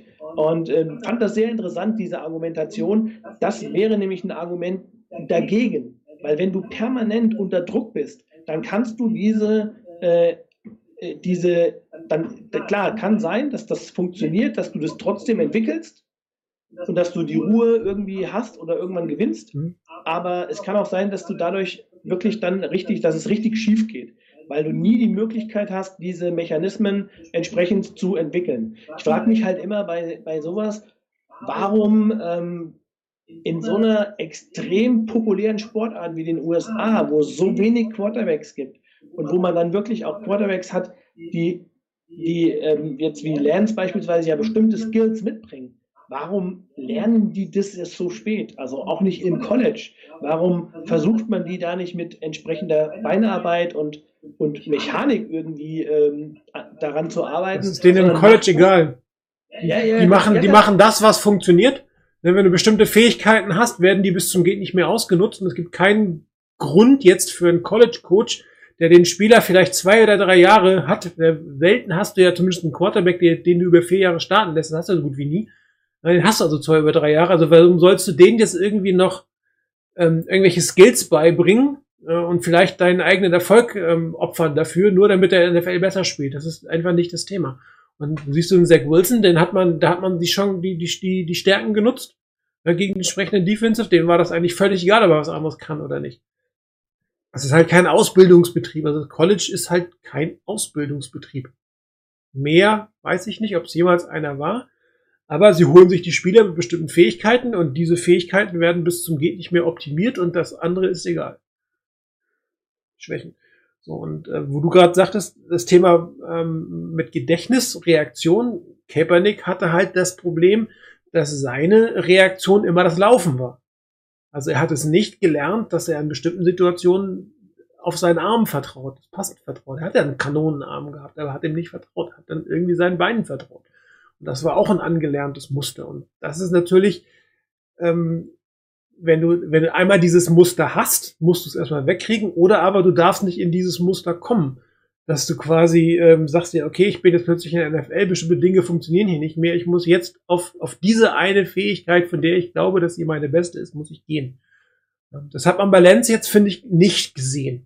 Also er hat schon seine Läufe gemacht, aber er hat auch versucht, ähm, wenn es ein Passplay war, seine, seine, seine Receiver zu finden. Er hat einige wirklich übersehen. Das war normal. Das gehört einfach dazu. Ich erinnere mich da an ein Play, ähm, äh, da hat, ähm, kam relativ großen Druck und da hat Kittel erst angeblockt und ist dann rausgegangen und stand völlig frei. Also das wäre überhaupt kein Problem gewesen in dem Moment, ähm, egal wie groß der Druck gewesen wäre, den Ball dahin zu finden. Aber das, das ist einfach, das ist dann wirklich hohe Kunst irgendwann, ne? dass du diese Entwicklung des Spielzugs, ne, der blockt erst, dann geht er raus, dann geht er, dass du es dann noch siehst und den, den Pass in irgendeiner Form machst. Und äh, da denkst du dir jetzt natürlich äh, hinter Perspektive, wie frei muss der denn noch stehen?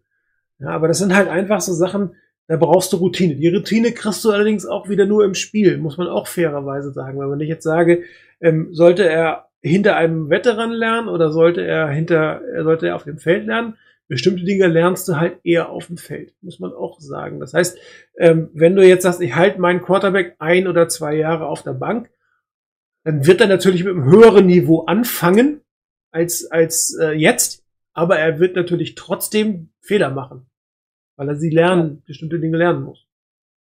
Also letztlich aber die Frage, wie viel Zeit hast du genau. am Ende? Ähm, wie, viel, wie viel Zeit gibst du, wenn du, wenn du sagst, ähm, sowas wie Mechaniken und, und auch ähm, Beinarbeit und Wurfbewegung und solche, ich sag jetzt mal, fun fundamentale Dinge, ähm, die, äh, die lernst du, glaube ich, wenn du Ruhe hast und wenn du, wie gesagt, so, so eine Art so ein Gedächtnis, so ein Spielgedächtnis entwickeln kannst, wenn du Automatismen entwickeln kannst, die auch unter Druck funktionieren das Lesen von der Defense, glaube ich, ähm, und auch das in der Spielsituation, das Erkennen, worauf es ankommt in der einzelnen Situation. Ich glaube, das lernst du bedingt im Training. Da brauchst du aber, wenn überhaupt, die Raps gegen die, wenn du eine gute Defense hast, gegen die First Team Defense, also First Offense gegen First Defense, oder aber wirklich auch dann in der Spielsituation auf dem Feld, in der Live-Action. Und da brauchst du halt, glaube ich, einfach Zeit um beides zu haben. Weil ich sag mal, wenn du ihm ein Jahr gibst und dann ein Jahr gibst, auch nochmal, um auf dem Feld zu lernen, dann brauchst du halt einfach zwei Jahre, bis du äh, einen Quarterback hast, wo du sagst, okay, der ist eigentlich NFL-ready.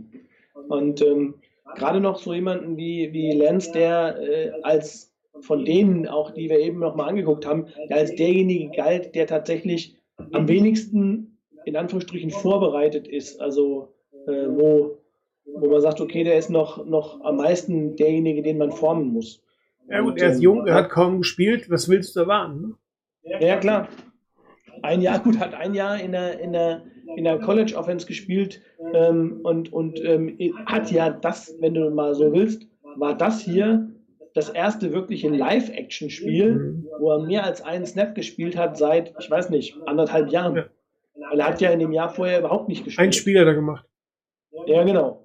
Ja, das, und das war, glaube ich, auch eher so ein Spiel, wo viele gesagt haben, das war eher so ein, so ein äh, naja, damit er vielleicht irgendwann mal Bewegung hat in dem einen Jahr. Weil das war das einzige Spiel, was die überhaupt gemacht haben. Also das war schon, ja. Nun gut, lass uns mal durch die Fragen gehen. Wir sind schon relativ weit. Ähm, Flo, zwölf verschiedene Spieler, die gescored haben. Vorteil und Nachteil. Also, da ich Fantasy Football spiele, muss ich ja, also für einen Fantasy Football Spieler ist das der absolute Albtraum.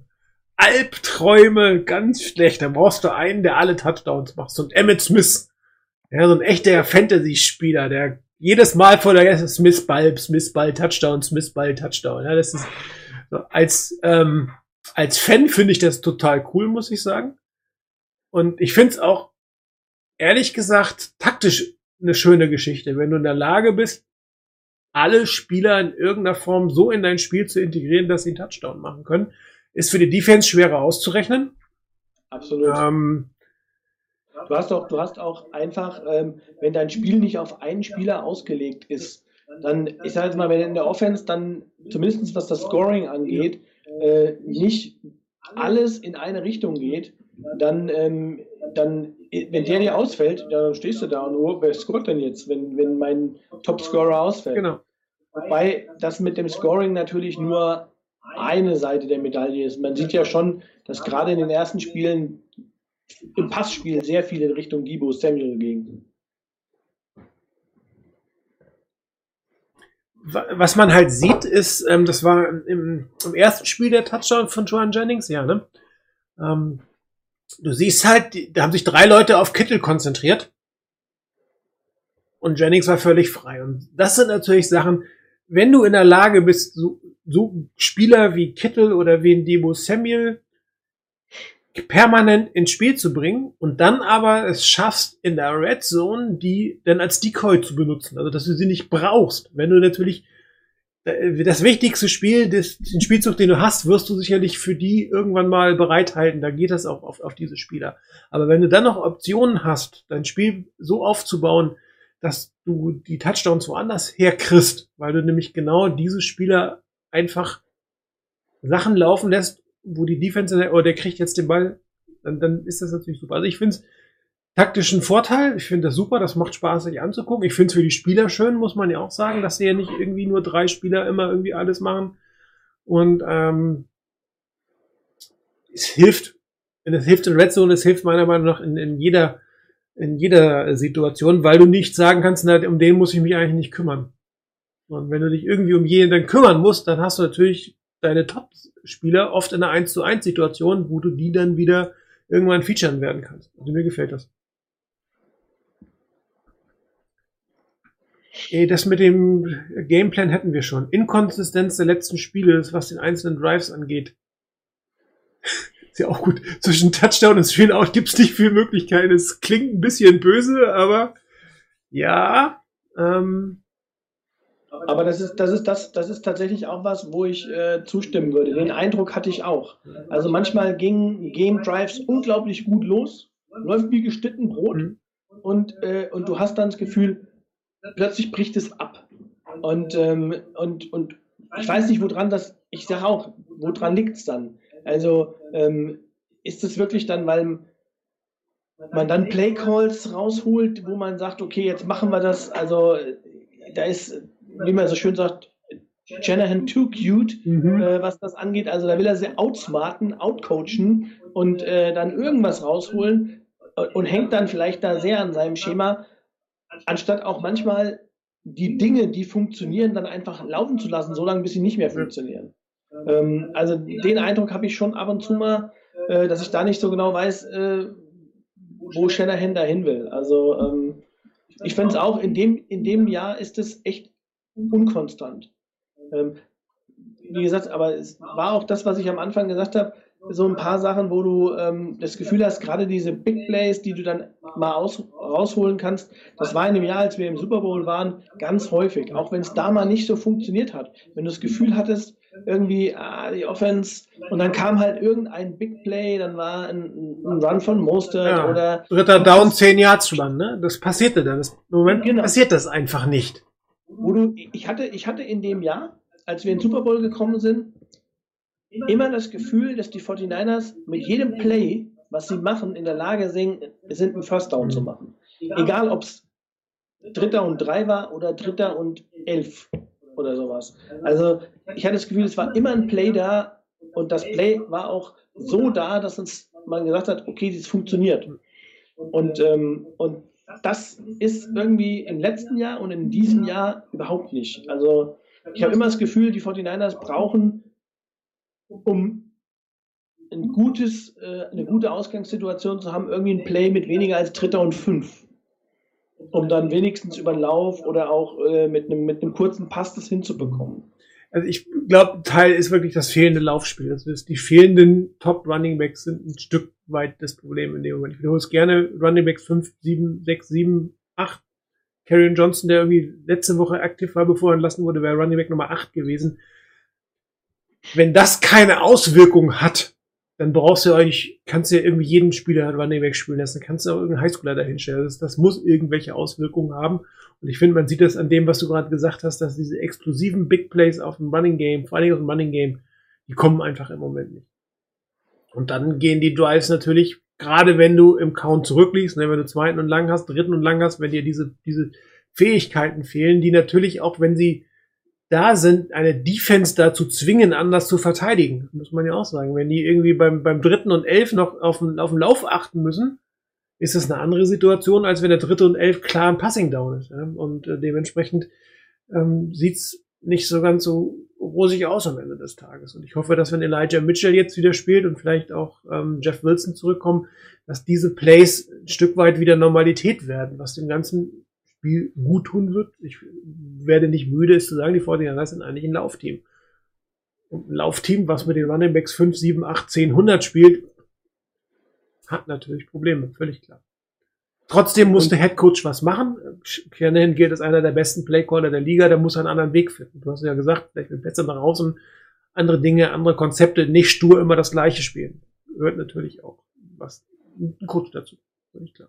Zumindest nicht dann das, das gleiche spielen, wenn es nicht funktioniert. Ja. Das ist für mich so ein bisschen äh, klar. Ich weiß, es ist immer die Diskussion, dass man sagt auch, ähm, das haben wir ja auch immer gehabt, muss man aufpassen, dass ich mir selber nicht widerspreche, aber gerade Shanahan ist halt gerade das Laufspiel. Auch wenn das Laufspiel nicht funktioniert hat, dann haben wir immer äh, auch in der Vergangenheit Situationen gehabt, wo man dann gesagt hat, okay, er muss es trotzdem machen, weil ansonsten kann er sein Passspiel mit einem Play-Action nicht nicht äh, anbringen. Also er muss im Prinzip immer wieder laufen, auch wenn es nicht funktioniert, damit man sagt, okay, es wird hier auch nochmal gelaufen, weil sonst weiß jeder, äh, Play-Action ist als wirklich nur äh, ein Decoy und ähm, es, äh, es ist nichts dahinter, weil es wird eh kein Lauf kommen.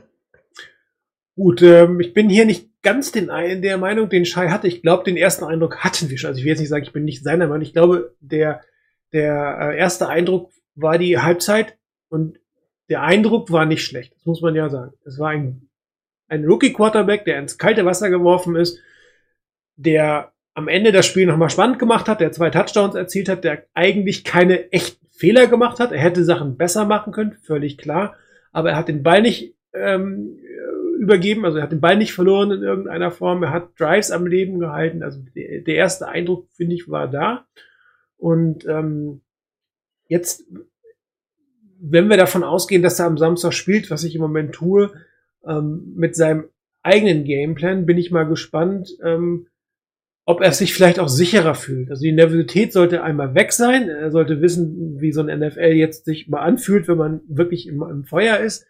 Und wenn er einen Plan hat, von dem er weiß, dass der auf ihn zugeschnitten ist, mit dem, den er trainieren kann, den er sich wohlfühlt, dann wird man, glaube ich, aus diesem, aus dem ersten Eindruck einen Eindruck bekommen, was passieren kann mit ihm. Ich glaube nicht, dass wir äh, das volle Potenzial von ihm sehen werden. Das wäre, ja klar, wir würden uns alle freuen, eher unwahrscheinlich.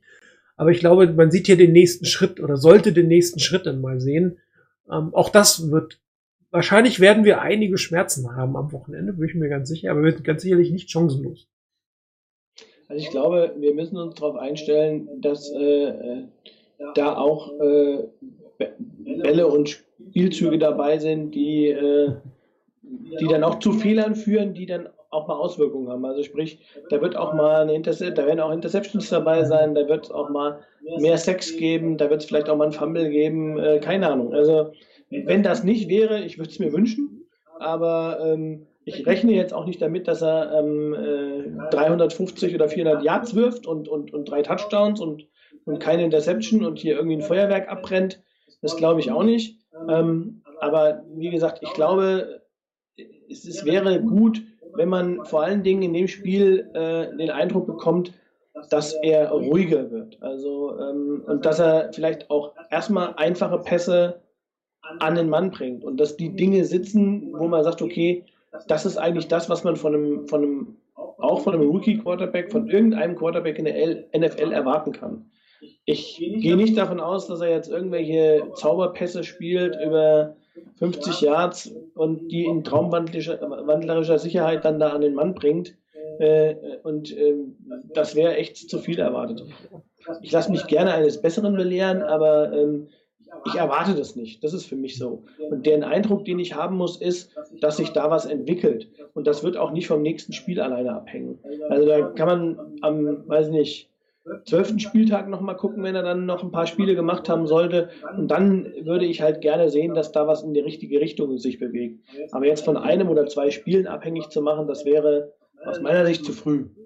Und wenn man das auch jemandem vorwirft, dann muss man halt auch sagen, dann äh, trägt das nicht zur Entwicklung bei. Also dann muss man sehr kurzes Gedächtnis haben als, als Mensch, um das zu vergessen, weil das erhöht einfach den Druck enorm. Oh, Snoopy, ähm, zu Jim Harbors Zeiten hieß es oft, dass die Defense sich irgendwann auf jede Offense einstellt. Ja, ein Stück weit ist das richtig. Ähm, natürlich wissen die äh, Defenses, wie das ist, aber ich glaube es ehrlich gesagt nicht. Shanahan spielt relativ lange, relativ erfolgreich Offense. Schwer zu sagen. Also ich glaube eher tatsächlich, dass es ein personelles Problem ein Stück weit ist. Auf der anderen Seite ist er ein Sturkopf. Das haben wir, glaube ich, auch schon ein paar Mal gesagt. Ja, also ich glaube eher nicht, dass, das, dass die Offense entschlüsselt ist, sondern dass er einfach ein wenig mehr Flexibilität braucht in der einen oder anderen Situation. Und auch mehr, du hast es vorhin gesagt, mehr Vertrauen und Zutrauen in die Spieler, die er auf dem Feld hat. Und auch dementsprechend das Callen. Also ich bin nicht so weit zu sagen, dass die Offense sich jetzt, also einstellen ja, aber entschlüsselt ist sie meiner Meinung nach nicht. Und dementsprechend ähm, bin ich eigentlich zuversichtlich, dass es weitergehen kann. Aber Shanahan muss lernen. Er muss auch sich verändern, er muss auch wachsen. Auch ein Headcoach und, und Playcaller muss wachsen.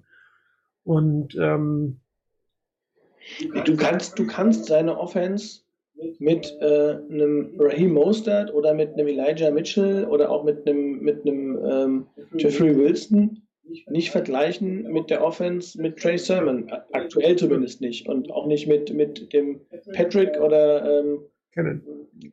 mit Kennen. Ja, das, das funktioniert halt einfach nicht. Erstens mal, die Leute sind viel zu kurz in seiner Offense. Jeder sagt, dass das komplex ist und auch zu wissen, was man machen muss und, und, und wie man sich verhält. Und, ähm, aber ähm, ich glaube, dass, da fehlt halt einmal das, aber auch von den Skills, von den Skills her ist das einfach was anderes.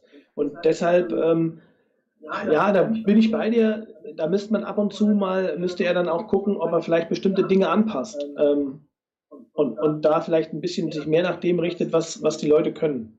Und das ist ja, wie du eben sagst, beim Quarterback macht er das ja auf eine gewisse Art und Weise, weil er lässt halt nicht, äh, also wenn da ein Matt Ryan stehen würde oder auch ein Kirk Cousins, dann würden deutlich mehr Bälle tief gehen, da bin ich mir sicher. Also er traut ihm nicht so viel zu und ähm, wahrscheinlich merken die Spieler das auch irgendwann in irgendeiner Form. Und ähm, ja, ich bin nicht bereit zu sagen, es ist entschlüsselt oder es ist wirklich komplett darauf eingestellt, aber es müssen Veränderungen oder Anpassungen, wie in jeder Offense, muss eigentlich bei ihm auch kommen. Eine davon wird eine Trey Lance Veränderung sein, das ist, das ist völlig klar. Und dann, ähm, aber was das Laufspiel angeht, da wird er bestimmte Typen von Running Backs einfach brauchen. Und damit wird, äh, wenn er die nicht hat, äh, Trey Sermon ist eigentlich eher einer für eine Abwechslung in das Spiel hineinzubringen, was ja eine gute Idee ist eigentlich. Ja. Aber für das, für das Hauptart des Laufspiels, zumindest Stand heute, das ist ja auch schon ein paar Mal gesagt, ist es nicht das Richtige. Und Defense Pass Interference nur an den Cornerback Injuries taktisches Problem. Also ich sehe, wenn du ein Cornerback 1 zu 1 spielst, denn eine Pass Interference, sehe ich jetzt eher kein taktisches Thema. Ich sehe dann eher tatsächlich ein Skill des, des, des, äh, des äh, ähm, Cornerbacks. Ähm, die, der Druck vorne, gerade gegen die Seahawks, war ja eigentlich da. Also, während gegen die Packers der Druck ja irgendwie nicht so wahnsinnig toll war, war die Defensive Line gegen die Seahawks doch ziemlich gut. Und ähm, man hat es bei J. Kirkpatrick bei seiner einen Strafe gesehen, er hat einfach den Spieler nicht halten, also geschwindigkeitsmäßig nicht mithalten können und hat versucht, durch dieses Auflegen auf die Schulter, das war ja nur einmal mal kurz so, ihm ein bisschen Geschwindigkeit zu nehmen. Und das ist natürlich eine Pass Interference. Völlig klar, völlig logisch. Und das ist dann eigentlich eher ein Skill-Problem, nämlich dass du nicht mehr schnell genug bist oder dass du vielleicht nicht gleich in der richtigen Position gewesen bist, als dass es ein taktisches Problem ist. Ja, also ich, ich glaube auch, dass das ähm, ein taktisches Problem, glaube ich auch nicht. Das war einfach in der Situation, dass die, die Defensive Pass Interference, ähm, ja, ähm, der war einfach in einer schlechten Position und wusste sich nicht anders zu helfen, als äh, und das reicht ja dann in so einer Situation, äh, ihn mal kurz zu zupfeln und dann bist du halt einen knappen halben Meter irgendwie zu spät und dann ist der Ball halt, der war ja auch nicht irgendwie fünf, fünf Meter überworfen, sondern der war ja wirklich kurz vor den Fingern. Ich glaube, Lockett war das, oder? Ähm, oder war er? Auf jeden Fall, äh, der Receiver war ja fast dran. Und das reicht dann auch, gerade in so einer Geschwindigkeit mal kurz jemanden anzuziehen und ähm, also taktisch glaube ich auch nicht. Ja, das, das ist dann das, was, äh, was ähm, dazu führt, dass du dann äh, einfach nicht gut stehst als Cornerback. Ja. Ähm, also schwierig. Ich glaube, ähm, das einzig Positive daran ist, dass auch da wir jetzt den einen oder anderen Cornerback haben, wie jetzt insbesondere äh, Lenoir, der, der dann Playing Time, also der, der, kann, der kann halt wirklich jetzt äh, lernen. Äh, und zwar indem er auf dem Feld steht und nicht irgendwie im Training und äh, das dann da Red sind. Und ich fand da deshalb auch Mosley und, und, und Lenoir war das, glaube ich, die haben nicht schlecht gespielt. Du kannst es halt einfach extrem schwierig kompensieren, wenn du deinen Starting äh, Slot Corner und deinen einen Starting Outside Corner eben nicht da hast. Das gleiche mit den Running Backs. Du spielst halt mit den Cornerbacks 5, 7, 10, 100, 105, ne? Genau. Ja, es reicht halt einfach, wenn du schon, will gar nicht fünf oder sieben sagen, aber du, du spielst halt mit Cornerback Nummer vier oder drei oder vier oder sowas. Und ähm, beziehungsweise mit äh, Slot Cornerback Nummer zwei. Und ähm, die Leute haben, das ist ja das, wenn der K1 Williams in der ersten Woche der OTAs mit einem ACL ausfällt, dann weißt du, der ist den Rest der Saison nicht da. Ich muss jemand holen und der lernt das System auch. Jetzt kommt aber Buster Scrine oder auch irgendjemand anders da rein und der hat überhaupt null mit der Defense trainiert und der soll aus dem Stand jetzt äh, das dann schaffen. Also das wäre ja komisch, wenn es das in einer Woche gehen würde, wofür andere Leute ähm, ansonsten eine ganze Vorbereitung brauchen. Running-Back-Verschleiß, übermäßige Verletzungsanfälligkeit. Wenn ich die Antwort auf diese Frage hätte, dann würde ich jetzt irgendwie ähm, mir ein siebenstelliges Gehalt von 49ers zahlen lassen und irgendwo schön äh, in Kalifornien äh, auf dem Stuhl sitzen und sagen, mach das mal so und mach das mal so und dann seid ihr weniger verletzt. Also ich glaube, die Frage kann, ich weiß, auch die 49ers werden sie wahrscheinlich nicht beantworten können, ähm, weil sonst hätten sie das ja schon verändert. Ich meine, sie haben ja vor zwei Jahren den ganzen ähm, Athletics-Staff ähm, raus, äh, ausgewechselt, haben, glaube ich, von den Philadelphia Flyers sind die, glaube ich, die jetzt da sind, also zum Eishockey kommt.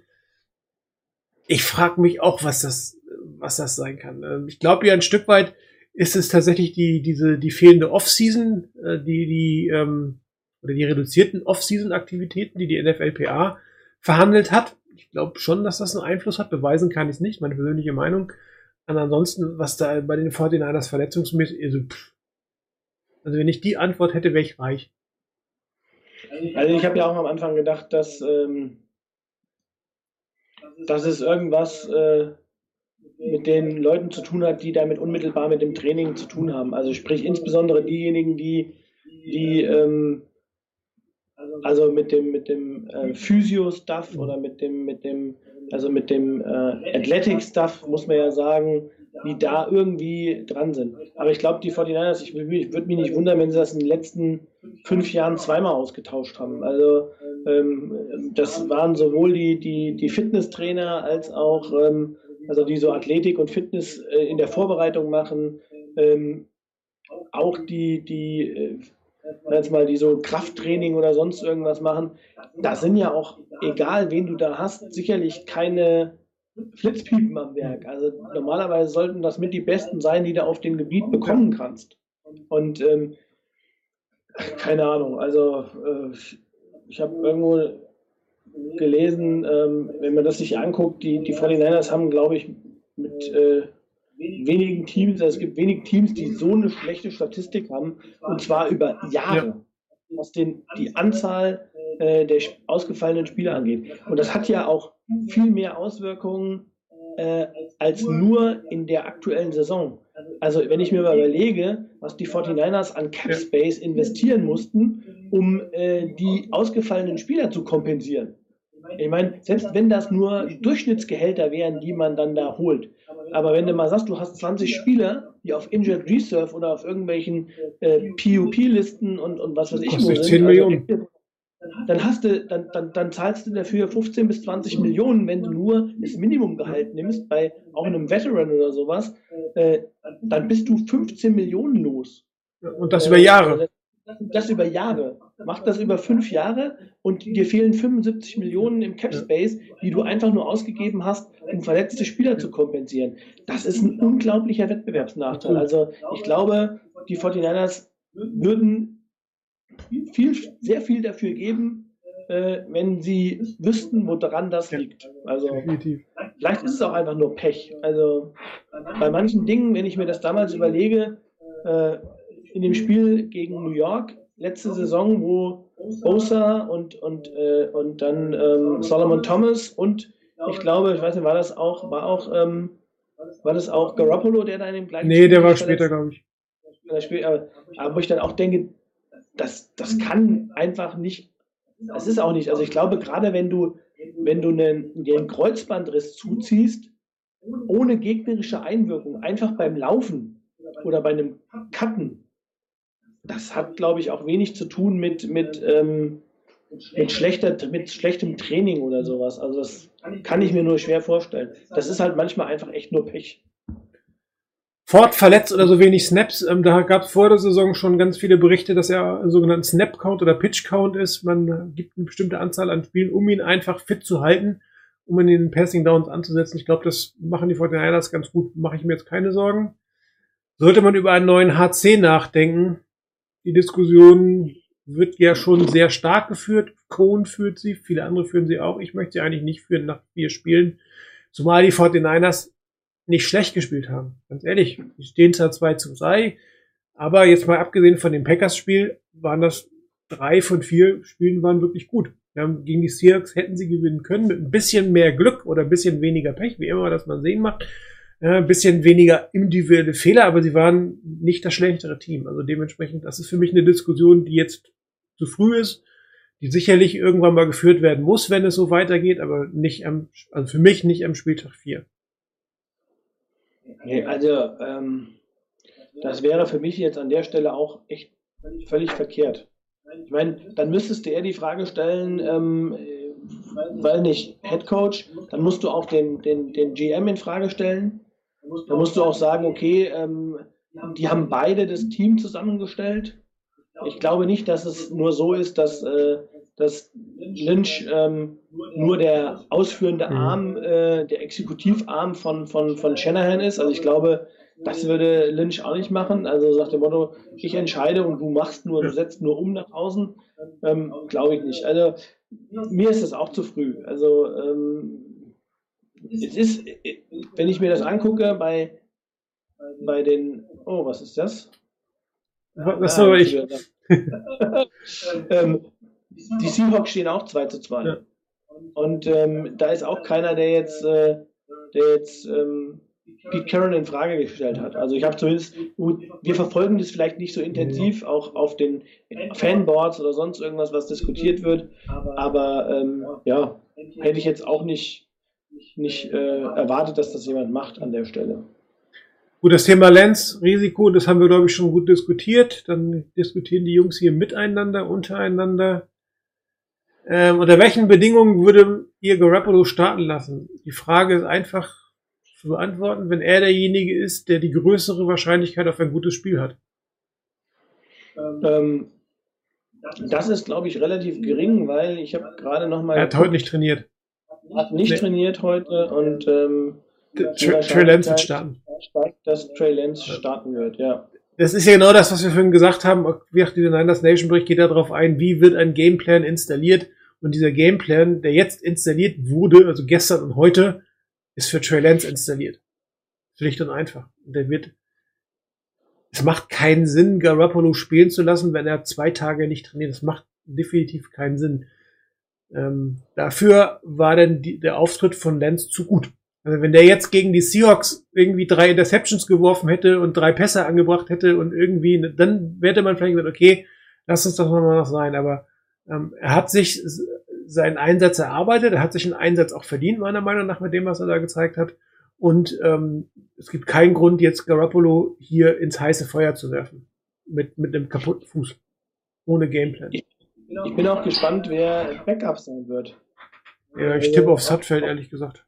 Genau, also wenn, ich glaube, das wird auch noch mal ein Fingerzeig sein, wie, wie schlimm die Verletzung sein wird Ja. von, von Garoppolo oder wie schlimm die Verletzung ist. Also wenn er auch kein Backup ist, dann glaube ich, dann wird er, ähm, gut, wir haben danach eine Bye-Week, ähm, das heißt, äh, könnte dann auch vielleicht sein, äh, dass man da jetzt auch kein Risiko eingeht und sagt, ähm, auch mit, auch wenn man, ich meine, das muss man auch nochmal sagen, auch wenn man jetzt äh, am Ende, wenn wir verlieren würden gegen die Cardinals und, ähm, und wir stehen 2 zu 3, die Saison ist noch nicht vorbei. Also ähm, es hat andere Teams gegeben, die mit schlechteren Records gestartet sind und, wir. ähm, und weitergekommen sind. Genau. Und wir haben, glaube ich, ja auch dieses Jahr wieder sieben äh, Teams, die in die Genau. Playoffs Und 17 kommen. Spiele. Und, äh, von daher, genau, also von daher bei 17 Spielen, ähm, da ist, äh, glaube ich, würde man zu früh die Flinte ins Korn werfen.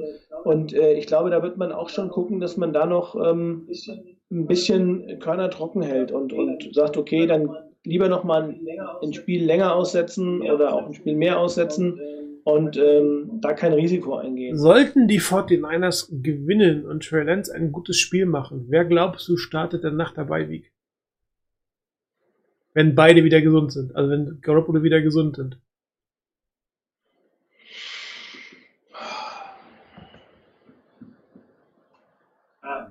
Ah, das ist. Ah. Also, wie wie ich Shanahan kenne, würde ich, würde ich mich nicht wundern, wenn er dann Trey Lance trotzdem runternimmt und Garoppolo. Da wieder kann ich mir auch vorstellen.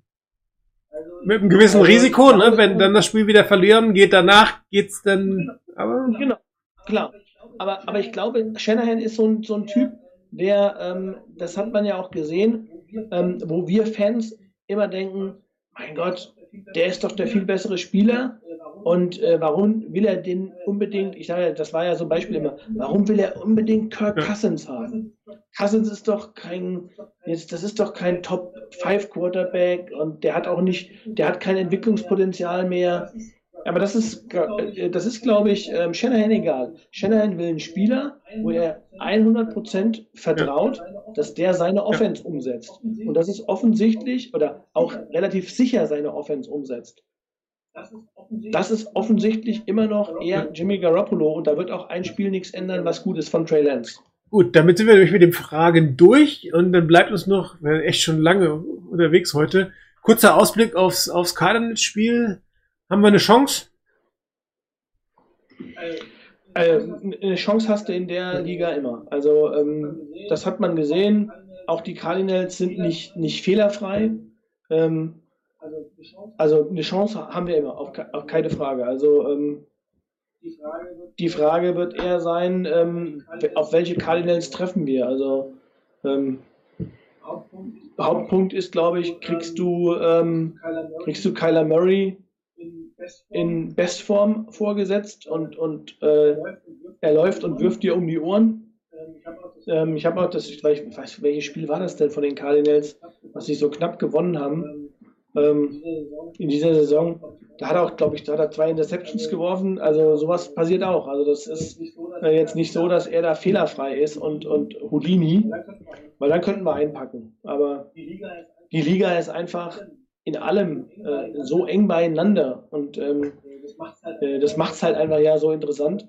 Und deshalb glaube ich, wenn wir jetzt sagen würden, wir haben keine Chance, dann sollten sie gleich zu Hause bleiben. Wenn die Defense Line, wenn sie so ähnlich auftritt wie gegen die Seahawks, dürfte auch ein Kyler Murray nicht mehr machen können, was man will. Das ist das Erste. Das Zweite ist, ich glaube schon, wenn Trey Lance startet, dass das ganze Team auch nochmal ähm, vielleicht so ein Druck durch das Team geht in dem Moment, dass man sagt, hier, ich will meinem Rookie-Quarterback jetzt irgendwie helfen, auch wenn es immer wieder heißt, dass Garoppolo im, im, im Lockerroom wirklich noch sehr, sehr gut vernetzt ist und äh, diese jetzt stark zu ihm halten, will man, glaube ich, dann, wenn dieser Wechsel jetzt zwangsweise kommt, auch dem jungen Quarterback, von dem jeder weiß, dass er die Zukunft dieses Teams ist, ähm, sicherlich den Rücken in irgendeiner Form stärken. Vielleicht gibt das auch nochmal einen kleinen Push.